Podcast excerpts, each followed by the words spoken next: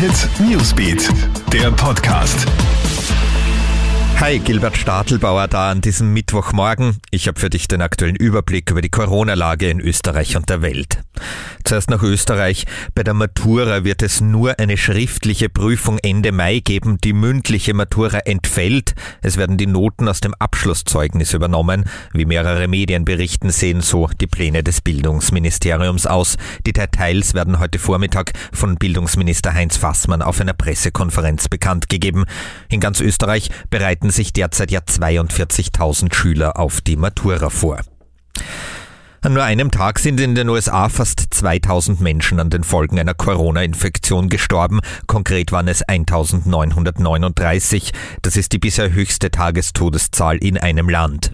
Unterdessen hat US-Präsident Donald Trump die Weltgesundheitsorganisation WHO attackiert und ihr Versagen vorgeworfen. Er hat die Zahlungen an die Organisation eingestellt.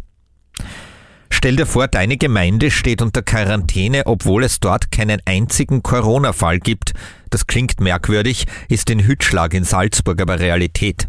Grund ist, dass es in der Nachbargemeinde Großadel vermehrt Fälle gegeben hat und deshalb das gesamte Tal noch bis kommenden Montag abgeriegelt ist.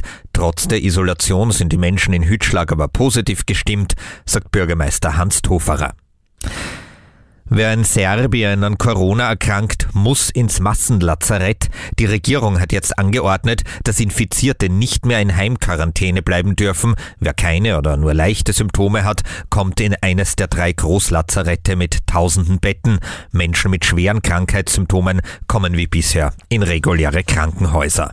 Und wann wird's wieder Fußball geben? Auf diese Frage gibt's bei uns noch keine Antwort. In den Niederlanden wurde jetzt aber ein Datum genannt. Am 19. Juni soll dort der Ligabetrieb fortgesetzt werden, mit Spielen ohne Zuschauern. Mitte Mai soll mit dem Training begonnen werden.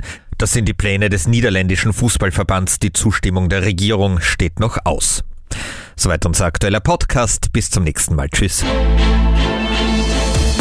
Krone Hit Newsbeat, der Podcast.